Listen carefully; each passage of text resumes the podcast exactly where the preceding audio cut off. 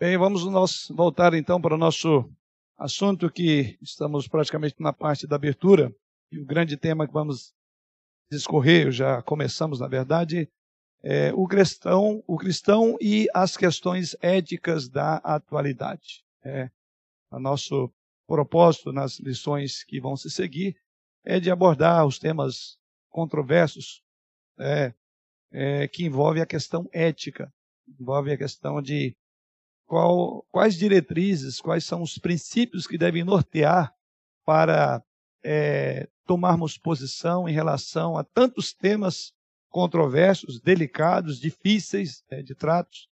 Quais são os princípios que devem nortear as nossas decisões, a nossa posição em relação a certos temas. E tanto eu como você somos, é, por assim dizer, impelidos a falar sobre eles. Né? Eu sei que ninguém sai por aí buscando o problema, mas não precisa de buscar. Muitas vezes você tem ele dentro de casa, às vezes com uma pergunta do seu filho: pai, pode fazer isso? Pai, deve fazer aquilo? Mãe, o que, que você acha disso? Então, um dos problemas mais sérios, talvez mais sérios que hoje estamos vivendo, não é tanto a teologia em que cremos, mas é a nossa praxe, a nossa prática. Como é que a gente lida com temas que estão batendo a nossa porta, que passa pelos corações dessas crianças, que conforme é a ênfase de hoje, né, os nossos pequeninos, e vai chegando também à idade adulta, né? Não quer dizer que depois que a gente passa dessa fase da infância, a gente tem resposta para todas as coisas. Ao contrário, né? Acho que quanto mais a gente vai crescendo, mais perguntas vão surgindo, né? Então, o nosso propósito nessa série de estudos que vamos ter é exatamente de abordar é, as questões éticas da atualidade e o papel nosso como cristãos. Né? E o que já abordamos até aqui. É, eu vou acompanhar, quando eu virar o rosto, só estou tentando me sincronizar, é o único meio que eu tenho para visualizar. Os nossos irmãos estão ajustando ali. Ok. Você pode, é, eu vou dar desde o começo que aí eu falo onde eu parei. Primeiro tópico.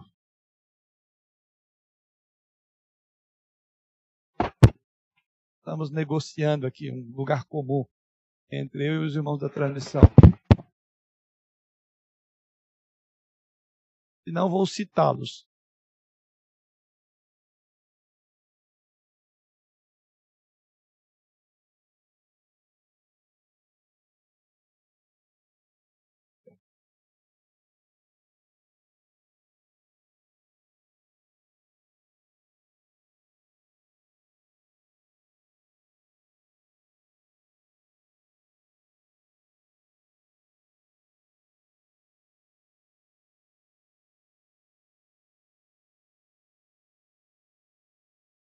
Isso a gente também não tinha combinado. Então a gente combina ao vivo e a cores, né, para quem está nos acompanhando. Mas nós estamos numa sala de aula, é normal então a gente tentar ajustar aí, até mesmo porque, como é, eu estou abordando temas distintos, e é o que está gerando alguma dificuldade dos irmãos ali. Embora temas bem, bem diferenciados, mas o esboço dos dois temas são muito longos. O primeiro que eles estavam abordando, que é o da quinta-feira, que diz respeito a Apocalipse. Estamos estudando é, a literatura apocalíptica, né? praticamente o livro do Apocalipse. E na nosso, no nosso esboço eles querem só se situar. Então estou aí, queridos irmãos, eu falei, deixa eu então puxar. É, eu, primeiro tópico nosso foi o conceito geral de ética, o que se entende por ética. Segunda grande tema, segunda divisão é alternativas éticas. Dentro desse tema, alternativas éticas, nós falamos, a primeira alternativa ética é a chamada ética humanística, que é constituída do hedonismo, utilitarismo, existencialismo, ética situacionista, ética deontológica e ética teleológica. Isso faz parte de todo um grupo do que classificam como ética humanista. Depois, o segundo grande bloco é ética naturalista, estou falando para os irmãos e ao mesmo tempo para os irmãos lá e acompanhando o esboço lá. Ética naturalista também abordamos. E paramos, sim, aí e na semana passada, na ética religiosa. Falamos que a ética religiosa ela se desdobra em dois grandes tipos de ética. A chamada ética religiosa não cristã, e agora sim, paramos na ética religiosa ou na ética cristã. É nela que nós estamos. Só um tempinho, só um tempinho. Ética cristã. Ok? Aí. O grande tema está lá, o cristão e as questões éticas da atualidade. Estamos nessa terceiro tipo de ética, que é ética religiosa. Abordamos já as éticas religiosas não cristãs e paramos exatamente na letra B, a ética cristã. Feito isso, tem o esboço aí agora, os irmãos poderão acompanhar. Vamos ler o salmo, que é o salmo que nós lemos a semana passada, o salmo 14. Então peço aos irmãos que abram suas Bíblias, o salmo 14, e vamos ler esse salmo.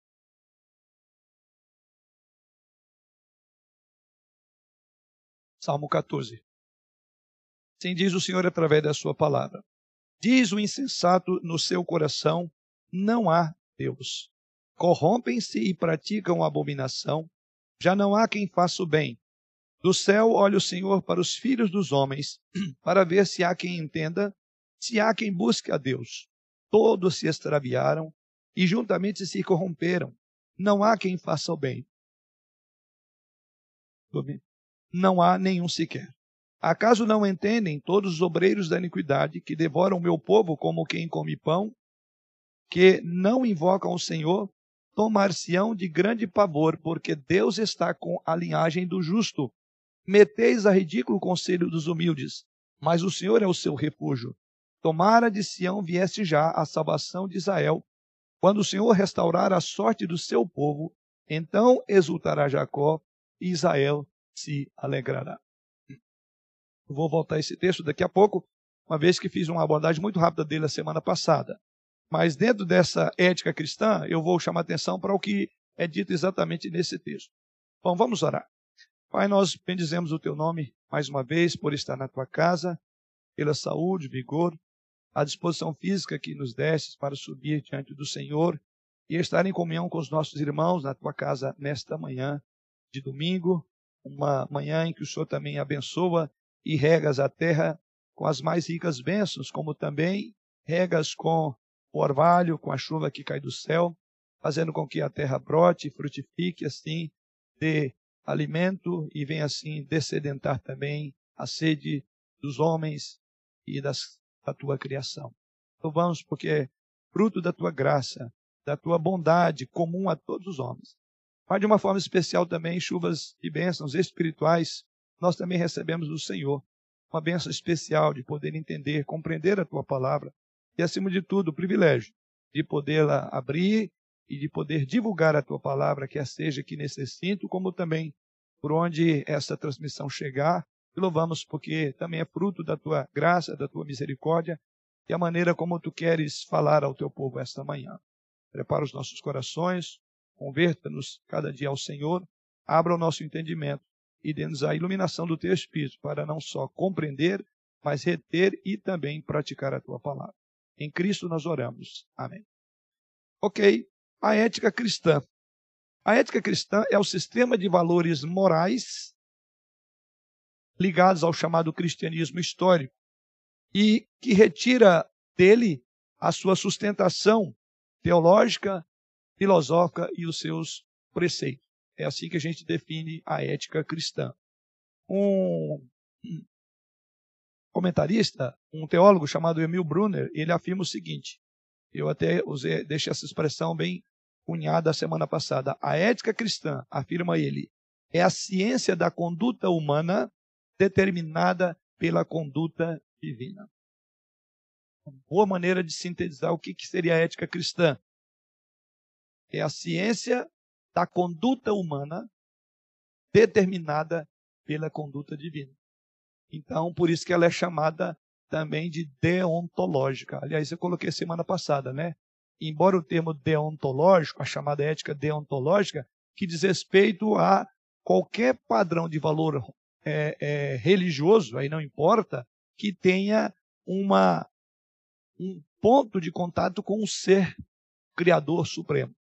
Seja no budismo, no islamismo ou no cristianismo, então ela é chamada de deontológica, ou seja, que ela não é circunstancial, ela não é subjetivista, é, mas é uma ética que tem um ponto de contato. Então eu diria, conforme Emil Brunner, que ela tem um, uma ela é deontológica, ela baseia-se no onto, no ser de Deus. Então seria então a nossa conduta ela deve ser pautada conforme determinada pela conduta e as leis de Deus.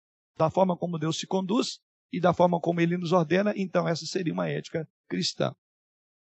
Como as demais éticas que já estudamos até aqui, a ética cristã ela opera a partir de diversos pressupostos e conceitos que estão expressos nas escrituras sagradas pelo único e verdadeiro Deus. E aí nós vamos ver como é que nós entendemos o que chamaríamos de pressupostos. Quatro são os pressupostos dos quais parte uma ética verdadeiramente cristã. Anote aí o primeiro pressuposto, aliás, eu acho que eu coloquei essa subdivisão para nós aqui também. Tem como? Então, o primeiro pressuposto da ética cristã é a existência de um único Deus verdadeiro, criador dos céus e da terra. Isto, esse é o primeiro pressuposto, tá? Ou seja, o único Deus verdadeiro, criador do céu e da terra. Isso faz toda a diferença a maneira como você vai avaliar as coisas, as circunstâncias, a, a, a, os momentos em que você está vivendo, onde a sua ética é evocada, ou seja, onde você precisa ter uma, uma posição. Então, a existência de um único Deus. A ética cristã parte do conceito de que Deus soberanamente se revela através das escrituras sagradas e ele é o único e verdadeiro Deus e que, sendo Criador e dono de todas as coisas, deve ser reconhecido, deve ser crido de tal maneira que a sua vontade tem que ser respeitada e obedecida. Observe que no texto que nós lemos, ele vai exatamente no oposto. Veja que a ética cristã, ela é um parâmetro, esse pressuposto é essencial. O que diz o texto que nós lemos, o Salmo 14? Diz o insensato no seu coração: não há Deus. Toda ética que não seja cristã, ela partirá desse pressuposto contrário. Por quê? Se não há Deus, não tem conceito de valores. Se não há Deus, eu sou Deus de mim mesmo. Eu que defino o que é certo e o que é errado. Então, esse pressuposto é fundamental. Por isso que as pessoas, quando são é, confrontadas, ou quando nós dialogamos e trazemos a ideia de Bíblia e tudo, pode ver, elas não gostam. Primeiro que não é um terreno comum, elas não conhecem. Mas mesmo não conhecendo, e nem precisariam, elas sabem que, uma vez que você enquadrou que Deus existe, Deus é real e domina sobre tudo e todos, e a Ele você deve obediência e tudo, ponto. Você já segurou essa pessoa no argumento. Por isso que as pessoas esquivam-se. Então, a primeira ideia do mundo lá fora é: não pode haver Deus. Porque se não houver Deus, então eu não tenho para quem dar satisfação. Se não há Deus, eu posso fazer o que eu quiser. Então a ética cristã, fundamentalmente, esse, essas quatro bases, né? A primeira é a existência de Deus. O mundo diz não a Deus, o insensato Deus. Ora, se não há Deus, consequentemente, o que o texto diz, então dá-se liberdade para fazer o que quiser, porque diz lá: corrompem-se, praticam abominação, já não há quem faça o bem. Então observe que essa expressão não há Deus, ela é chave para o que vai acontecer depois. Se não há Deus, podemos fazer o que quiser. Não temos que prestar conta um dia. Se não há Deus, não há eternidade, não há julgamento, não há céu, não há inferno. E é fundamental. Então, a ética cristã, ela alicerça-se primeiramente em Deus. Segundo é, pressuposto que a ética cristã trabalha, a humanidade está num estado decaído, diferente daquele em que foi criada. A ética cristã, então, leva em conta né, exatamente que essas pessoas são incapazes de, por si mesmas, reconhecer a vontade de Deus, porque elas estão mortas em delitos e pecados. Ou seja, a raça humana é incapaz por si própria de atender qualquer preceito da regra que Deus estabelece. Ou seja, a incapacidade humana. Isso deve ao fato de que a humanidade vive hoje num estado de afastamento total de Deus, de rebelião contra Deus. Aliás, o próprio salmista diz, né? É, todos se extraviaram, agora é Deus que declara, verso de número 2. Do céu olha o Senhor para os filhos dos homens, para ver se há quem entenda, se há quem busque, que é o segundo é, pressupostos. Pressuposto. Não há ninguém bom. Então, o segundo pressuposto é a raça humana está decaída. E o homem natural, por si só, não pode salvar-se. O homem natural, por si só, não pode ser padrão de qualquer valor, porque ele é uma raça caída. Consequentemente, ele não pode e jamais vai querer seguir padrões estabelecidos por Deus. Deus existe, todos terão que prestar satisfação a Ele, e Ele tem autonomia e direito de exigir o que Ele exige. Segundo ponto que a ética cristã envolve é: nenhum de nós é capaz de atender às demandas de Deus, porque naturalmente nós somos caídos. Já não há quem faça o bem, não há nenhum sequer, todos se extraviaram. Ah, ou seja, a ética cristã não trabalha com ilusões utópicas de bondade inerente. Não é isso que você mais vê? Ah, mas eu não vejo nenhum problema nisso. As pessoas, afinal de contas, a coisa não estava certa, mas a intenção era boa. Aliás, a gente teria que repensar: existe intenção boa num ambiente em que todos se extraviaram? Almas se fizeram inúteis? Será que a intenção realmente é boa? O Senhor Jesus Cristo diz que o nosso coração é um coração que já não busca a Deus. Por isso somos ordenados, guarda o teu coração, porque dele procede as saídas da vida e da morte. E aonde estiver o teu tesouro, ali também estará o teu coração. Então a ética cristã nesse tópico, ela entende que não existe uma bondade inerente de cada pessoa, ou há uma intuição moral positiva que leva a pessoa a fazer alguma coisa porque ela tem algo de bom. Ah, falando lá numa época em que não havia juízes sobre a, a, a, a terra, ou naquele contexto, Juízes 17, versículo 6 diz assim: Naqueles dias não havia rei em Israel, cada qual fazia o que achava mais reto. Ou seja, o texto mostra que, cegada pelo pecado, a humanidade caminha sem rumo moral, cada um fazendo aquilo que bem parece aos seus olhos. Pois bem, então é, é esse tipo de ética que nós não nos, nos iludimos. Então, quando o homem natural vem dizer para você o que é certo, o que é errado, o que ele acha, e eu não vou entrar aqui no mérito de tantas coisas que acham por aí, você fala, mas como pode o indivíduo achar que isso é normal, que isso está certo, desde que seja feito em nome do amor? Aliás, a palavra amor parece que é a, a é a palavra que dá sentido, significado e valor a qualquer tipo de prática esdrúxula. Porque essas pessoas fazem porque amam, porque gostam. Aliás, tem aqueles até que matam por amor. É, eu lembro, nunca esqueci de um caso de um, de um, um cantor aí famoso, né, na época, e matou a esposa porque ela estava traindo ele, pelo menos o contexto da época. E aí perguntaram ele por que, que ele fez, ele disse, porque eu amava, porque eu amava. Interessante, diferentemente, a Bíblia mostra que o amor se dá. O amor sacrifica, que é o amor de Cristo. E segundo essa pessoa, na visão dela, o amor tira a vida do outro. Eu matei porque eu amava, não queria ver com outro. Bom, o fato é que a, a raça humana, então, está, ela é incapaz. Então, as, as normas, os padrões de valores propostos pela ética cristã, é, ela pressupõe, então, a necessidade da assistência do Espírito Santo. Já que o homem está caído em delito e pecado, ele só pode fazer algo verdadeiramente bom à medida que ele faz conduzido, motivado pelo próprio Espírito Santo. Então, nesse sentido, ninguém faz algo de bom intrinsecamente falando. Por quê? Porque a humanidade está destituída da capacidade de fazer coisas boas. Terceira base da ética cristã, ou terceiro pressuposto. O homem não é moralmente neutro, mas inclinado a tomar decisões contrárias a Deus e ao próximo. Então observe que esse pressuposto aqui, ele tem o outro como implicação inevitável. Qual é o pressuposto anterior? Que não há ninguém bom. E, consequentemente, não existe ninguém neutro.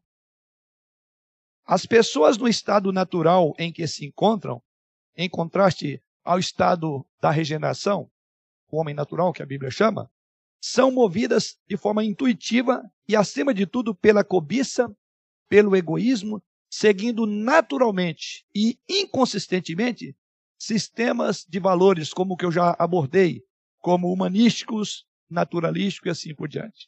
Por si só, então, as pessoas são incapazes de seguir até mesmo os padrões que elas escolheram para si mesmas. E, consequentemente, essas pessoas violam diariamente os próprios princípios de conduta que elas acham que deveriam fazer. Ou seja, elas são incapazes de cumprir. E até mesmo aqueles padrões que elas estabelecem, por não ter ação soberana do Espírito Santo para fazer ela gostar do bem e não amar o mal, como é natural, então, mesmo os padrões que elas estabelecem, elas continuamente estarão fracassando nesses padrões. Ou seja, até o homem natural, e a gente vai ver um pouco mais para frente, que tem uma noção do certo e do errado, ele estabelece algo para fazer, mas nem ele próprio consegue. Então, via de regra, ele está quebrando a própria ética que ele é, defende ou que ele crê que é, que é correta. Por quê? Porque ele não é neutro. E, segundo o próprio Salmo, é, ele vai agir sempre contrário a Deus, porque ele quer tirar Deus da sua existência. Quarta, é, quarto conceito, ou quarto pressuposto da ética cristã, que Deus revela-se à humanidade. Essa pressuposição ela é fundamental para a questão da ética cristã. Por quê? Porque é desta revelação que o homem vai tirar os seus conceitos acerca do mundo, de si próprio e especialmente do que é certo e do que é errado. Ela vai ser deontológica. Ela vai ter um padrão de valor fora do homem. E esse é o padrão da ética cristã. A Bíblia Sagrada. É o nosso livro e cremos e recebemos e, ju e juramos é, tê-lo como a nossa única regra, olha lá, de fé e prática. A nossa ética é moldada, é moldada por isso. Porque este é outro pressuposto essencial, que Deus se revela por meio das Escrituras. Então a ética cristã reconhece que Deus revela-se como Criador, e aqui eu vou falar de dois tipos de revelação. Deus se revela, e aí nós vamos entrar um pouco na área da teologia. Quais são os modos de revelação de Deus? Quais são os dois modos? Vou facilitar. Só não vou responder. Já ajudei muito, hein? Dois são os modos comuns que a gente estuda em teologia que Deus revela. Aí, o ex-seminarista falando. revelação geral e a revelação especial. São dois instrumentos que Deus usa para ter contato com a humanidade. Muito importante. O primeiro é chamado de revelação geral, que diz respeito a Deus revelar-se por meio das coisas que ele criou. Quer um exemplo? O salmista no Salmo 19 diz lá: os céus proclamam, é uma proclamação, é uma mensagem, proclamam a glória de Deus. O firmamento anuncia as obras das suas mãos. Um dia discursa outro dia. Uma noite revela conhecimento a outra noite. Não há linguagem, nem palavras. No entanto, se faz ouvir a sua voz pelos confins do mundo. Aí pôs uma tenda para o sol. E aí ele continua dizendo.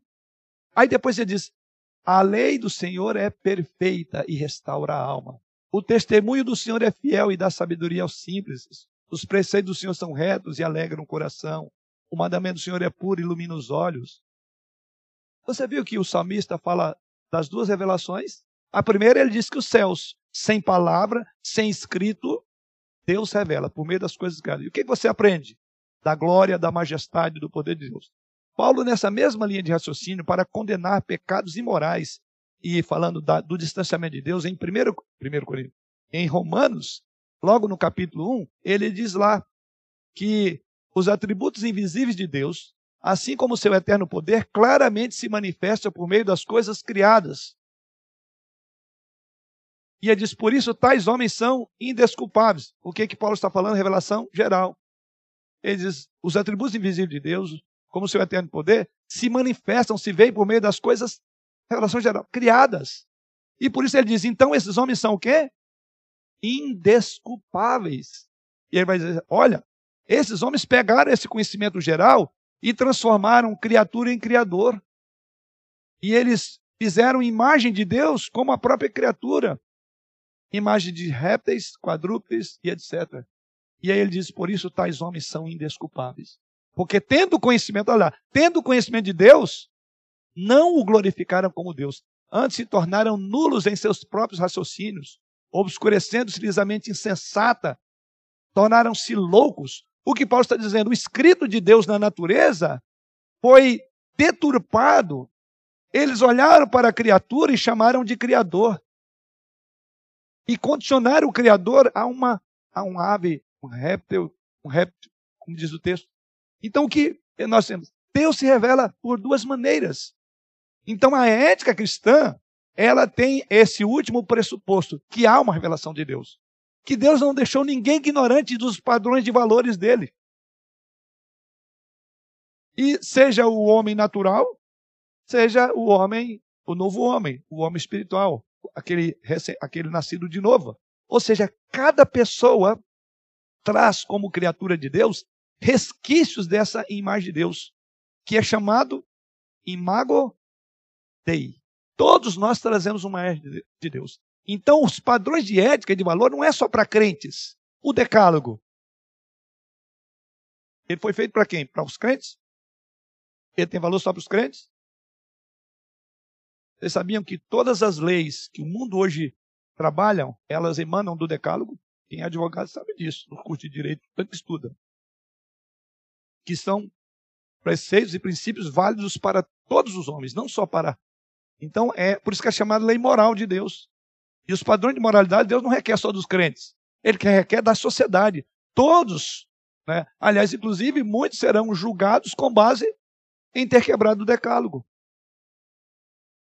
Pois bem, então voltando para o, o nosso tópico, é esse é o quarto pressuposto, né, de que Deus revela a sua vontade. Então ninguém pode alegar, eu não sabia que isto era certo, que isso era errado, porque há uma lei que Deus revela ao homem natural por meio das coisas criadas. E não cada pessoa traz esta imagem de Deus. Isso é parte daquilo que Deus colocou em nós. Lembra quando Deus fez Adão e Eva e diz que Deus fez o homem e mulher? A sua imagem. A imagem de Deus o criou. Isso nós chamamos de ponto de contato.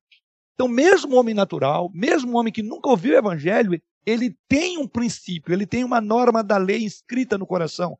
Abra comigo o texto que eu já li logo na abertura desse estudo. É, é, Romanos capítulo 2, veja lá, 2 versículo 15. Paulo diz que até mesmo os gentios, os ímpios, têm uma norma da lei. Romanos, capítulo 12, versículo 14 e 15. Quem puder auxiliar, por favor, vem para um dos dois microfones aqui. Tem um à minha esquerda, outro à minha direita, aqui à frente. Romanos 12. Desculpa, Romanos 2, irmãos, não 12. Romanos 2, 14 e 15.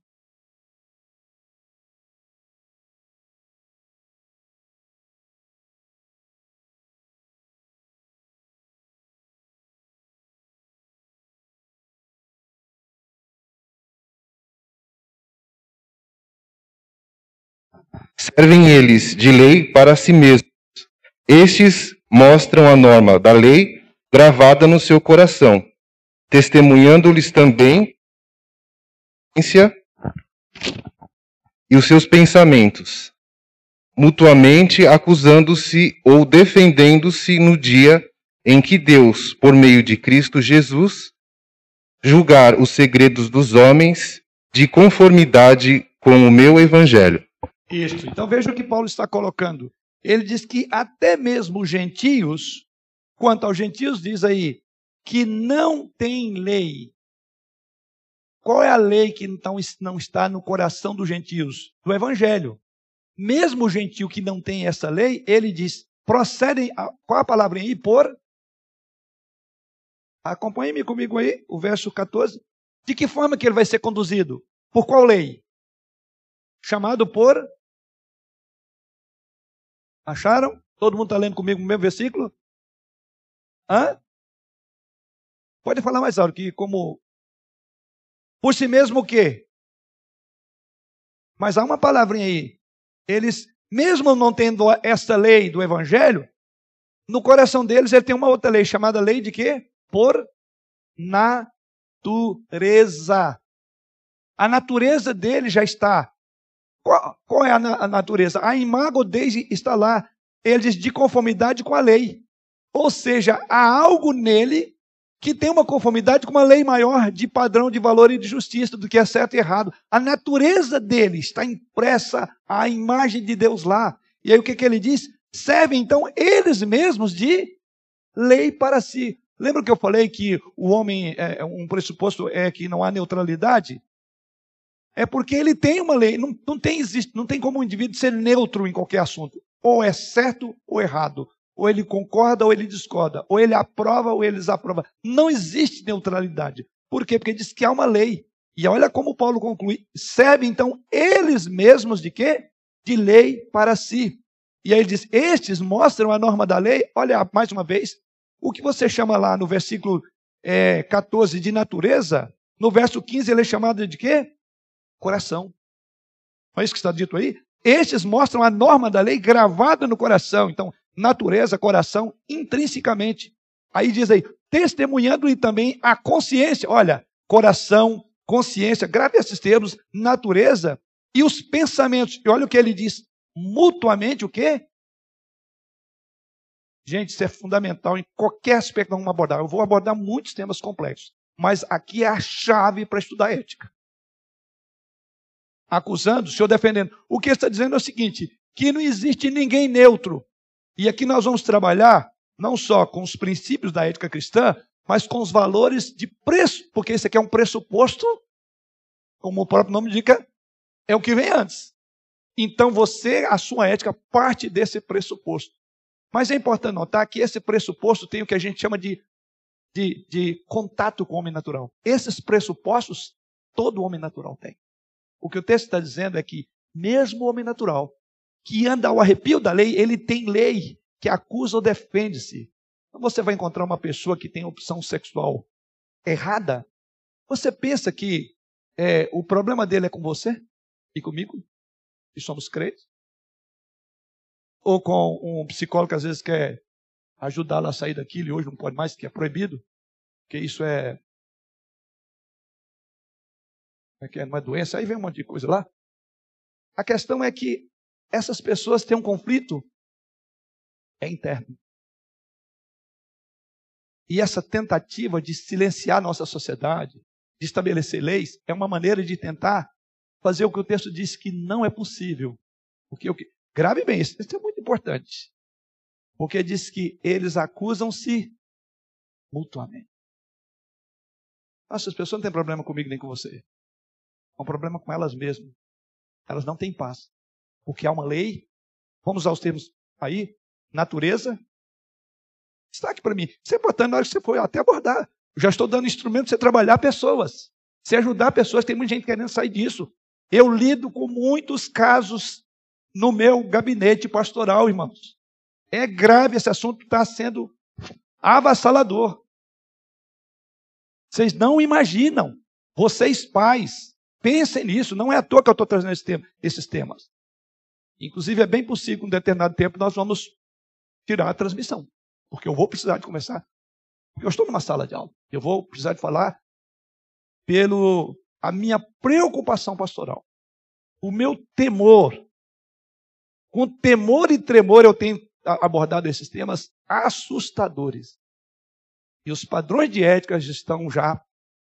Nós vamos ver um texto que diz assim, verso de número, 11, verso de número 3 do capítulo 11 de Salmos. Ora, destruídos os fundamentos, o que poderá fazer o justo? Saibam, os fundamentos nossos estão sendo destruídos. E se destruir esses fundamentos, essas bases, o que nós podemos fazer? Nada. Então a primeira coisa a estudar ética, lembre esses quatro bases. Porque ela é o ponto de contato com todo e qualquer problema de ética, que vou abordar vários. Todo e qualquer tipo de ética passa por esses, essas questões. Então, esse último ponto é que Deus revela. A primeira revelação, nós chamamos a revelação quê? geral. Ou seja, Deus revela por meio das coisas criadas, mas revela também na mente do homem criado à sua imagem e semelhança. Então, nenhum homem, nenhuma mulher pode dizer, não, isso para mim é normal. Não, pode saber, há um conflito muito grande na mente dessa pessoa, porque ela está indo contra a natureza. Então ninguém quebra uma regra, ninguém quebra uma questão ética sem que primeiro saiba intrinsecamente que ela está errada. Porque o texto está dizendo que o homem tem esse escrito de Deus na sua mente, acusando ou defendendo-se. Então, quando você vê alguém partindo para cima de você, querendo estabelecer leis para a gente aceitar certas coisas, saiba, não é natural nem para ela. E eu, quando lido especificamente com isso, trabalho muito essa questão. Só para os irmãos terem uma ideia. Não existe uma mente homossexual. Porque não existe relação entre duas pessoas sem que a projeção seja heterossexual. Vou parar aqui, senão vão me cortar na rede. E eu vou falar isso depois, aberto aqui para os irmãos. Mas só um dos pontos. Há uma mente. Macho e fêmea está aqui. Não existe outra coisa. Nós nascemos assim. Acusando, defendendo, mas está aqui. Então a ética cristã tem esse pressuposto. Você pode trabalhar com ele que qualquer ser humano tem. Também o que eu creio que você sabe que ninguém veio de outra coisa, de outra fonte, senão de Deus. Não queremos que houve uma evolução. Não queremos que o homem veio do macaco. Ele veio de Deus. E se veio de Deus, o texto está dizendo o que, que acontece? Que ele tem uma mente. Então, é um bom princípio da ética cristã. Trabalhe com esses quatro pontos. Isso ajuda toda a ética. Volto a dizer, passa necessariamente pelos pressupostos. Bom, mas vamos lá. Cada pessoa, então, traz consigo é, esses resquícios da imagem de Deus nele. A consciência das pessoas, embora frequentemente ignorada, aí sim, isso, ela, eles ignoram e suprimem a verdade. Então o problema não é comigo nem com você. É porque essas pessoas, dentro do coração, eles estão ignorando e suprimindo. O que, que é? Tentando silenciar uma voz maior no coração dele. É por isso que é, não deixa trabalhar com essas pessoas, porque se for trabalhar com elas, vão largar disso. E eu, de forma sorridente e alegre, quer dizer, já ajudei muita gente. Gente que estava envolvido nisso, casou, graças a Deus. E até ligou para mim dizendo, pastor, casei, estou feliz. Foi eu mais ainda. E hoje eu lido com esse casal. O que nós podemos fazer é simplesmente aceitar as coisas que estão sendo empurradas goela abaixo. Porque nem as pessoas, nem esses seres humanos feitos para a imagem de Deus, igual você, que devem ser amados, como eu e você amamos, como Cristo morreu também por essas pessoas, precisam de sair desse tipo de mentalidade mentirosa, porque a luz é, ou você crê nas escrituras ou você crê no que estão dizendo por aí. Eu não creio no que estão dizendo por aí, porque a ética passará por esse pressuposto.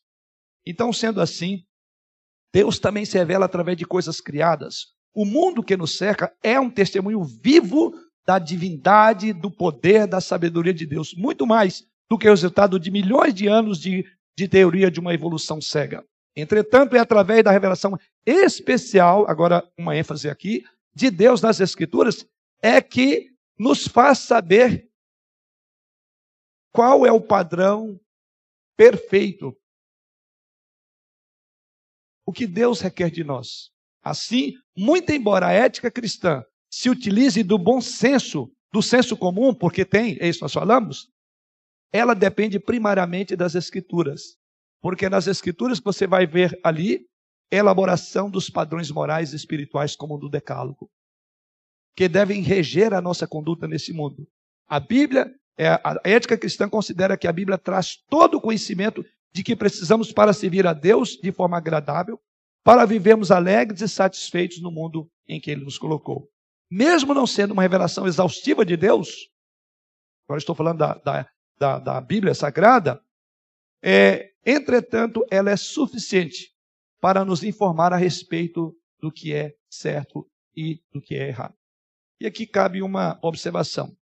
Evidentemente, você não vai encontrar na Bíblia, falando de ética, né, é, indicação direta sobre problemas moderno, modernos do mundo atual, como, por exemplo, a AIDS, clonagem de seres humanos, questões relacionadas com a bioética, é, eutanásia e assim por diante.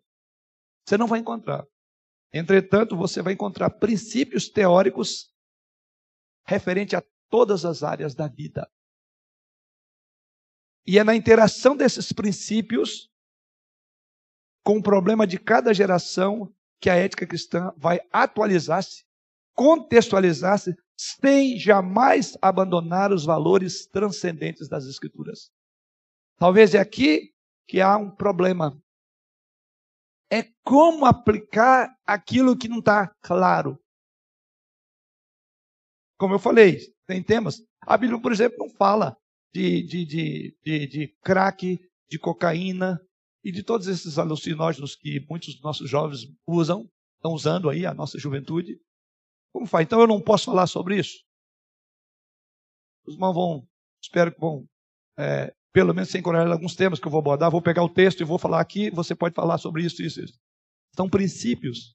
E aí é o trabalho, particularmente meu, de fazer isso. Eu vou ajudar os irmãos em alguns textos, vamos trabalhar nos mais variados temas da ética e aonde é que você pode enxergar de forma direta ou você vai encontrar princípios que norteiam este tipo de conduta. Porque a Bíblia tem resposta para todas as coisas. Não foi por acaso que eu, é, no meu ministério, é, me aprofundei em várias áreas que eu poderia fazer meu, os meus cursos de, de, de, de pós-graduação na minha área, poderia, e eu me aprofundei em aconselhamento, porque o grande tema do aconselhamento é a Bíblia tem resposta para tudo. Os temas mais variados, irmãos, talvez nunca imaginam eu lido em aconselhamento. Temas que jamais eu abordaria aqui no púlpito. Porque o púlpito é um local de aconselhamento mais geral, né? Mas e o específico? Porque tem temas que uma pessoa tem e ninguém mais tem ele. Então, aconselhamento, quem define a série de sermão não é o pastor com série de êxodo, mas é o membro que diz, olha, pastor, eu lido com esse problema na minha vida. Como faço? Tem resposta para essa minha luta, esse meu drama, para esse pecado, por esse hábito escravizador? Tem. E a cada dia que me dedico a temas específicos, fico mais convencido. A Bíblia tem resposta para tudo, mais tudo. Embora, como falei, evidentemente não encontramos esses nomes lá na Bíblia. Mas a Bíblia diz que o papel do homem de Deus, que o coração do homem são como águas profundas. E o papel do homem de Deus é ir nas águas profundas, que só Deus pode. E onde é que a gente faz isso? Com as escrituras sagradas, porque elas são como uma espada de dois gumes. Penetra um local quase impenetrável, ela chega lá. E o meu propósito nessa série de temas que vou abordar agora é mostrar para os irmãos o tanto que é rica as escrituras e o quanto que ela te deu um norte. Você não está sem rumo. E a via de regra, a nossa ética ela é generalista. A gente fala meio no geral, mas especificamente quando você é enquadrado num tema, você, o seu argumento é duas, três palavras, você não quer, que você não estudou para aquilo. E eu quero crer que até parte dessa ignorância se dá a nós, que somos os que instruem a igreja. É um papel, isso é pastoreio. Né? Terceira grande divisão. Bom, pegaram bem então? Vamos lá. A ética, ela primeiramente parte da existência, do preceito que Deus existe. Por quê? Ela é fundamental, porque se Deus não existe, vale tudo.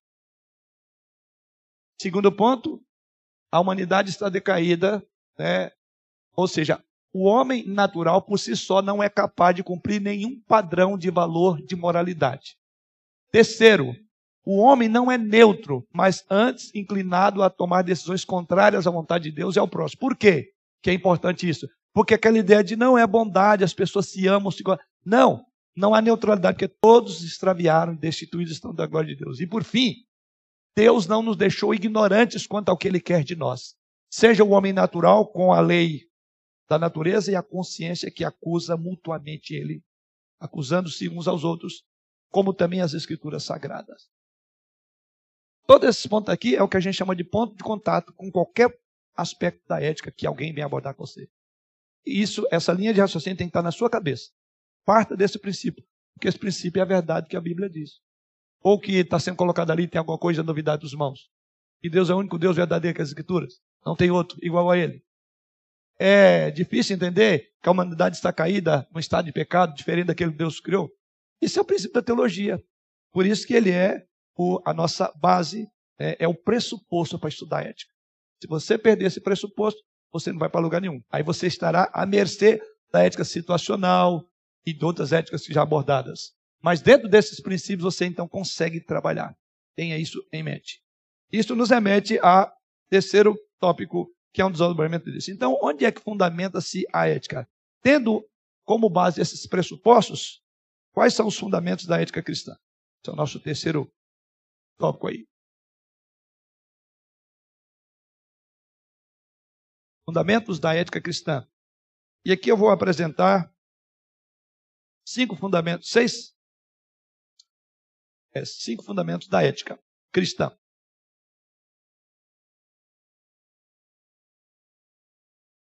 Desculpe, sete fundamentos. Fundamento da ética cristã. O primeiro deles é que a ética cristã ela é teocêntrica. Abra comigo Miqueias 6, verso 8. E um outro texto que eu citaria, mas não vou ler, porque todo ele é o capítulo 8 de Deuteronômio. Para quem está anotando, além da, das divisões, o estudo, né, o desenvolvimento dos temas, então você pode anotar também Deuteronômio capítulo 8. Não vamos ler, mas vamos ler Miqueias 6, 8. Quem lê para nós aí? Miqueias 6, 8.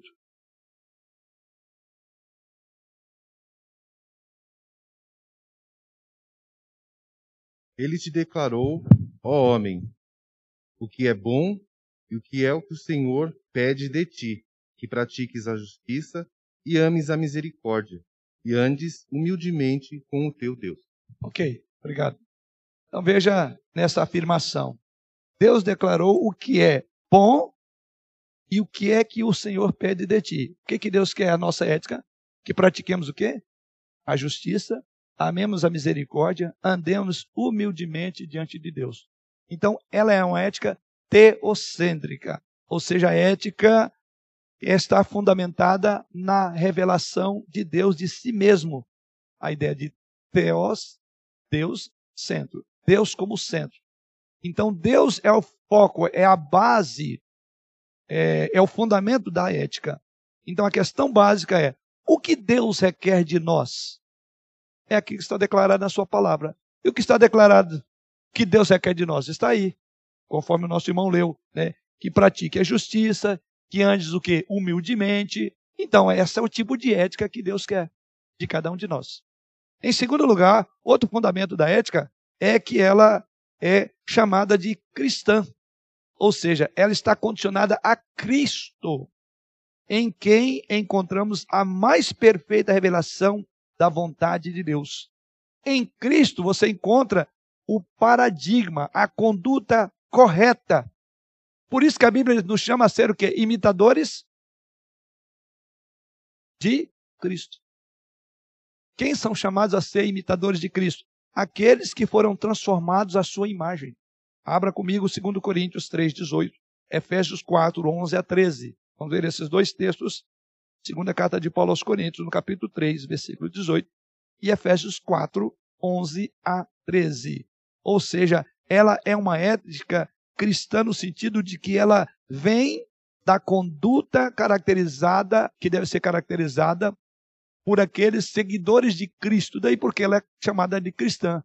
Ou seja, ela tem um, um Deus Pai determinando as normas e tem um Deus Filho cumprindo a norma. Ou seja, então você olha para a ordem de Deus e vê esta, esse mandamento, essa ética sendo encarnada, vivida em Jesus Cristo.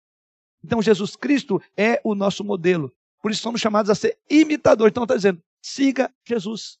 Imite Jesus. É, alguém que falou agora o, o microfone está ali. Ah, sim, eu levanta a mão fica mais fácil, para os mãos não virem, levanta a mão onde estiver e aí o microfone chegará. Então eu tenho duas passagens. Segundo Coríntios 3,18, quem, quem tem, tem o texto aberto para ler? O presbitário está aqui ó, na frente já. E outro irmão já abre aí Efésios 4, é, 1 a 13, é, 11 a 13, e já levante a mão para ter um outro microfone. Então vamos ao texto, é, é, 2 Coríntios, 2 Coríntios 3, 18 todos nós, com o rosto desvendado, consultando com o espelho a glória do Senhor, somos transformados, glória em glória, na sua própria imagem como pelo Senhor. Uhum. Essa própria imagem, que nós somos transformados de glória em glória à imagem de quem? O contexto aí é de quem? De Jesus. Então diz que Deus vem esculpindo, por assim dizer, a imagem de Cristo em nós. Então veja, Deus estabeleceu suas normas, seus preceitos, seus mandamentos. Jesus Cristo diz assim: Não penseis que vim revogar a lei, vim cumprir a lei. Então, como é que Deus quer que você viva? Então, em a tese, os textos, os padrões, os valores ele estabeleceu, está lá no decálogo. Agora, como é que isso é vivido? Como, como é que eu cumpro esses mandamentos? Eu olho para Jesus Cristo. Então, daí porque ele é cristão. Outro texto é Efésios 4, 11 a 13.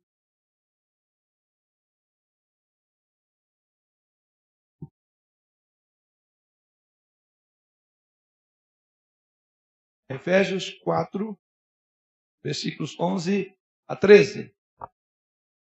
E ele mesmo concedeu uns para apóstolos, outros para profetas, outros para evangelistas e outros para pastores e mestres, com vista ao aperfeiçoamento dos santos, para o desempenho do seu serviço, para a edificação do corpo de Cristo, até que todos, o último versículo, cheguemos à unidade da fé e do pleno conhecimento do Filho de Deus, a perfeita varonilidade. O que é o varão perfeito?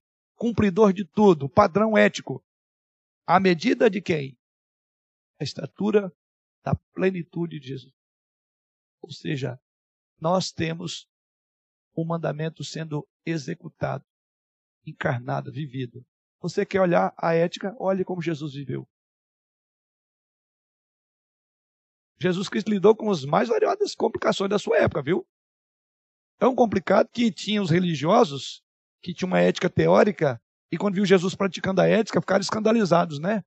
Porque ele comia com pecadores. Né? Ele se assentava com beberrões. Ele permitia que os discípulos tirassem espigas no dia de sábado. Eles não entenderam a ética de Jesus Cristo. Então, esta é a ética, por isso que ela é chamada de cristã. Ou seja, ninguém foi deixado. Primeiramente, Deus revelou a sua vontade através das Escrituras, e Deus pegou alguém, ou Deus é, encarnou-se em, em Cristo, é o Deus encarnado, o Emanuel, você vive, vê como se vive a ética. Olhe para Jesus. Siga os passos de Jesus. Até um livro antigo, né, que depois foi publicado, é Em Seus Passos que Faria Jesus. É exatamente, a cada passo. Então, não tem dificuldade. Você tem um, modelo. Você tem a, a, o padrão para se orientar. Ética cristã. Terceiro fundamento da ética é que ela é chamada também de ética evangélica. As nossas atitudes revelam às pessoas o que Deus fez em nossas vidas e amor de Deus pelo ser humano. O mundo não está capacitado para discutir as nossas doutrinas. Isso não tenha dúvida. Mas o mundo pode avaliar de uma forma tranquila as nossas atitudes. Quem pode conversar conosco lá fora sobre doutrina? Aliás, nem outros evangélicos. Qual a doutrina preteriana? Eles costumam dizer isso, né? Os, de alguns irmãozinhos de outras denominações. Eu trabalho com vários aí na, na polícia, né? Crentes, tudo, predominantemente dessas outras igrejas. Qual a doutrina sua, pastor?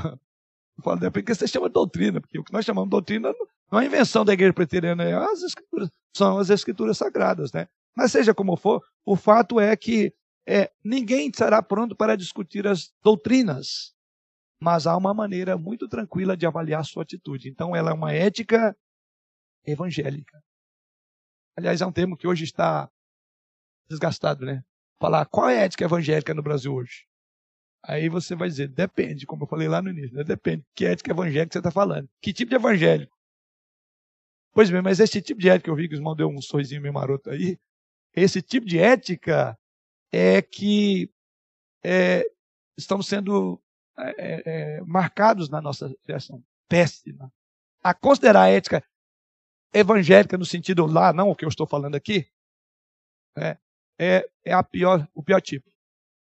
E antes o crente era alguém, e dando o nome de crente era mais do que o CPF dele, mais do que uma promissória, mais do que um cheque. Hoje, falar que é crente é SPC. Então é melhor você falar de qualquer. É melhor dar o seu número CPF, mas não fala que você acredita. Isso mostra tanto que a ética que não deveria ser, porque realmente é uma ética evangélica, né? Ou seja, o mundo olhar as nossas atitudes. E a nossa atitude deve espelhar a atitude de Jesus Cristo, tá? Então o que você faz fala tão alto que as pessoas certamente não poderão ouvir o que você diz. É, eu vejo que muitas vezes nós somos capazes de articular pensamento na nossa teologia bíblica reformada, e, no entanto, quando você quer vestir essa teologia, é um desastre. Você não consegue. E essa é uma, uma das outras razões porque eu estou propondo esse tema para ajudar os irmãos nisso. Outro ponto da ética, o fundamento é que ela é uma ética imutável. Os princípios morais estabelecidos por Deus em Sua palavra são válidos para todas as épocas, diferentemente daquela época. Lembra que eu falei a ética circunstancial? Essa não é imutável, ou seja, em todo tempo, em toda época, os valores estarão lá. E eu diria que esse é outro problema que está tendo dentro do contexto do, do, povo, do povo cristão, dos evangélicos brasileiros, para não dizer de outras nações. Né? Culto, princípio de liturgia, padrão de roupa, de vestimenta do culto público, culto solene, um pastor de terno e gravata. Essas coisas você sabia que está sendo muito. Existe, digamos, um debate controverso. Sabe por quê? Porque existem padrões éticos imutáveis e que, lamentavelmente, a gente acha que não, aquilo foi só para a época. Bom, você olhar, como você olhou, nós olhamos por um bom tempo o livro de Êxodo, Deus é muito cuidadoso nas coisas dele. Ele tem exigências significativas. Ah, tudo bem, eu não vou vir aqui com um peitoral, com as doze pedras dos, das doze tribos de Israel, não vou vir aqui com incensário. É verdade. Mas algo de lá é porta para cá. Não é isso? Tem um princípio que norteia. O princípio que tem uma diferença, não tem? Quando está em culto. O princípio que quem está na frente tem uma diferença. Ele é, um, ele é um sacerdote, ele é um profeta. Ah, não, mas isso é do passado. É, é, nesse debate que a gente discute com o pastor, inclusive. É outro livro já, tá? Mas só pode dizer para os irmãos. Tanto é que você vai ver de tudo um pouco por aí, né? Acho que isso não foi para aquela época. Bom, a ética, ela é imutável. Lembra, o princípio está lá. E a gente não pode abrir mão, porque Deus não mudou. As exigências de Deus não mudaram. Por fim, ah, antes, mais nada, ela também é uma ética absoluta, ou seja, todos os homens estão debaixo, debaixo dessas leis, dessas normas estabelecidas por Deus. Tá? Então, é absoluta, vale para o crente como vale para o incrédulo. Por isso que Deus dotou o incrédulo no texto de Romanos a ele ter uma lei que vai acusar ou defender, mas está lá. Então significa que o certo para nós é certo também para o não crente. E o não crente, o errado para eles também é o errado para nós. Ou seja, existem pontos de contato entre a mente cristã e a mente não cristã. Porque a imago Dei, os princípios, os valores. Agora, ele atende a esta norma? Ele obedece a essa norma? Não. Porque ele não tem aquilo que o crente tem, o Espírito Santo. Mas ela é para todos. Os homens são pecadores por não viverem de acordo com uma lei universal. Paulo diz isso em Romanos capítulo 3, versículo 22. Romanos 3, 22, veja o que Paulo diz.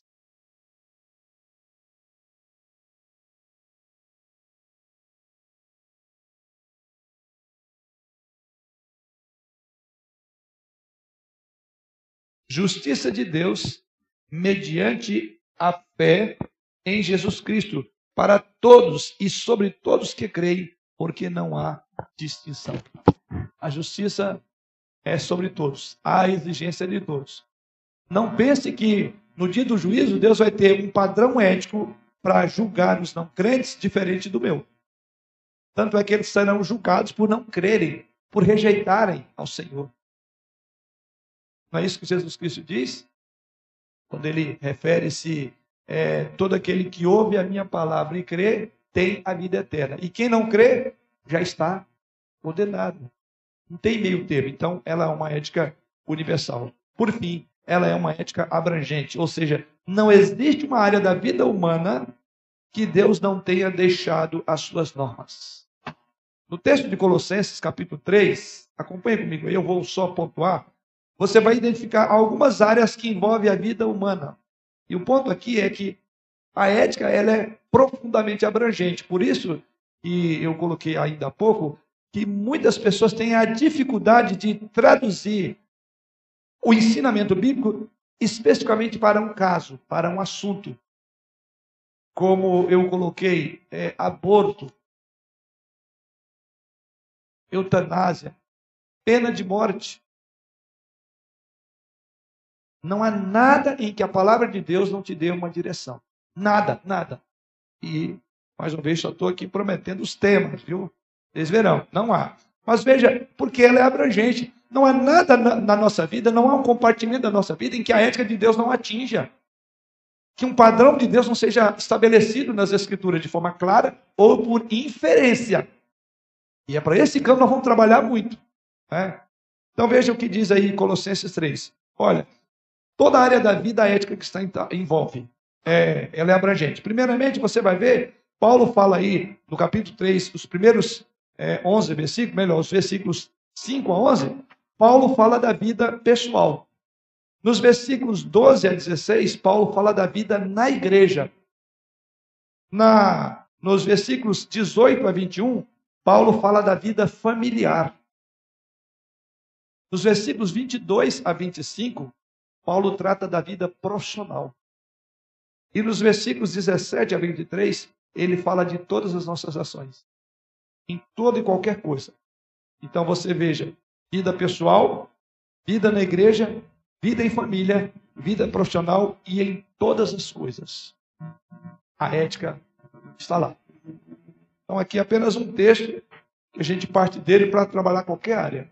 Então, não há nada que Deus não tenha contemplado em sua lei, seja de forma direta, objetiva ou indireta e inferencialmente em vários textos você encontra um princípio. Lembra Paulo? Paulo diz ali: tudo me é lícito, porém, nem tudo que é lícito convém. Tudo me é lícito, mas não vou me deixar dominar. Então ele fala de alguma coisa que toma conta de você. Todos os atos pecaminosos e vícios escravizadores estão nessa palavrinha, para você ter ideia. Vou deixar me dominar. Tudo me é mas não edifica. Então tem um princípio de que isso edifica. Em que, que eu vou melhorar? Em que, que eu vou ser mais semelhante? Que o padrão é Cristo. Em que eu serei mais semelhante a Cristo? Então, a gente não precisa discutir muitos pormenores. Os princípios valem para tudo.